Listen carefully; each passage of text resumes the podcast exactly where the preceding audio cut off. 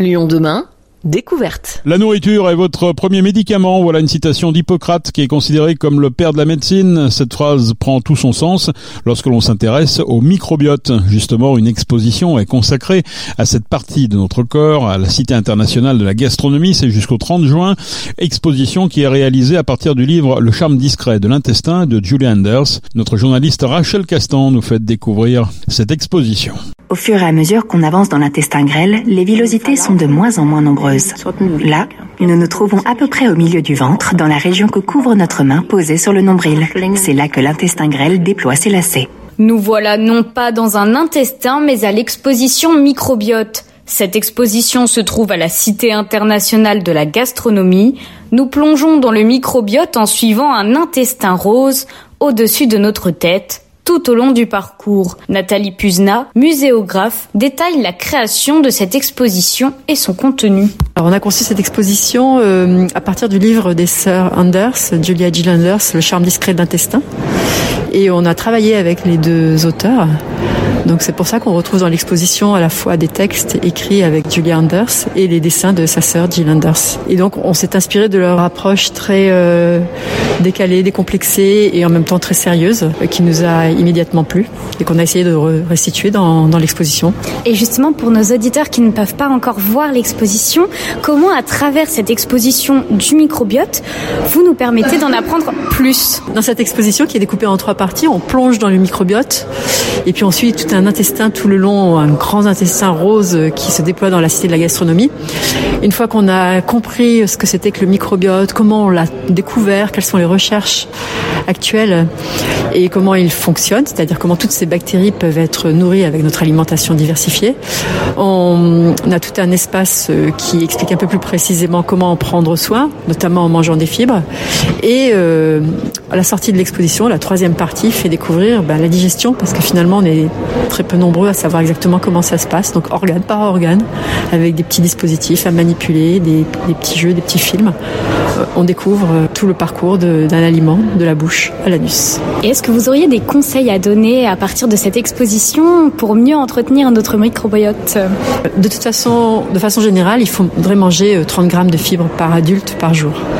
Donc il faut manger plus de légumineuses, etc. Mais il y a une chose que j'ai retenue qui est très utile, c'est que si on prend du riz, des pâtes ou des pommes de terre cuites et qu'on les fait passer une nuit au réfrigérateur, l'amidon qui était contenu dans ces aliments devient de l'amidon résistant, donc il va plus être digéré par le haut de notre intestin, mais il va euh, aller dans le côlon et donc il va pouvoir nourrir nos bactéries. Donc ça, c'est une super solution pour faire manger des fibres à tout le monde. Le souhait avec cette exposition est de renouer avec les enjeux de santé et de l'alimentation. Une ambition qui est développée à l'échelle lyonnaise. Voilà ce que nous explique Jérémy Camus, vice-président de la métropole, délégué à l'agriculture, l'alimentation et la résilience du territoire. On avait envie de renouer aussi avec l'histoire de ce lieu. En fait, l'hôtel Dieu est cher aux Lyonnaises et aux Lyonnais. Certains sont même nés ici. Et donc, euh, ces enjeux de santé nous paraissaient importants, fondamentaux de le traiter dès maintenant. Et donc, dans cette histoire qu'on raconte. Maintenant, on va raconter l'histoire de le lien entre l'alimentation et notre santé. Une partie de l'exposition est dédiée au territoire. On a vu avec des agriculteurs qui parlent de l'importance pour eux. Est-ce que vous considérez la santé et l'alimentation comme un enjeu de santé publique? Voilà, c'est un peu ce que je dis toujours, c'est que la feuille de route agriculture-alimentation que je mène depuis trois ans, pour moi, est une, une politique de santé publique. Et en fait, pour avoir un bon microbiote, il faut avoir des bons aliments. Et pour avoir des bons aliments, ben, il faut avoir des agriculteurs et des agricultrices qui, euh, qui font de la, production agricole qui est saine. Et donc là, on met en lumière euh, ben, des exemples d'agriculteurs qui sont à, nos côtés, quoi. Euh, probablement que certains, d'ailleurs, consomment leurs produits et montrer comment ils travaillent leur production et comment ils travaillent leur terre, parce qu'on se rend compte aussi qu'il y a un lien entre le microbiote de notre corps humain et le microbiote qu'on retrouve dans, notre, dans nos sols. Et donc tout l'enjeu de cette exposition qu'on a rajouté, c'est de faire ce lien entre le territoire, l'alimentation produite et le corps humain qui est largement décrit dans cette exposition microbiote. Cette exposition est pensée pour approfondir les connaissances des jeunes et des moins jeunes sur le sujet. Le microbiote est trop peu connu selon Julie-Anne Nazar, membre du comité Rabelais et directrice du centre de recherche en nutrition humaine en Rhône-Alpes. Cette exposition, en fait, elle avait pour but aussi de d'amener les connaissances au grand public sur le microbiote. On se rend compte de plus en plus qu'il y a des recherches sur sur le lien entre ce microbiote et beaucoup de de, de pathologies ou de, prévention en termes de, de, bonnes habitudes de vie autour de l'alimentation. Tout le monde mange et on sait tous que le microbiote est important. Euh, mais même si la connaissance euh, est de plus en plus grande et qu'on fait beaucoup de recherches là-dessus, c'est pas forcément évident de l'amener euh, ces connaissances, ces explications auprès du grand public.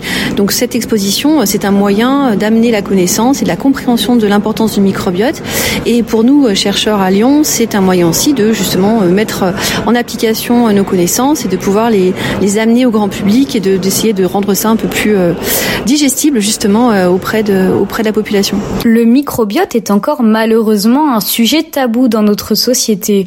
Cette exposition permet de constater et de modifier les réactions du public face à des connaissances sur la transplantation fécale ou encore les selles.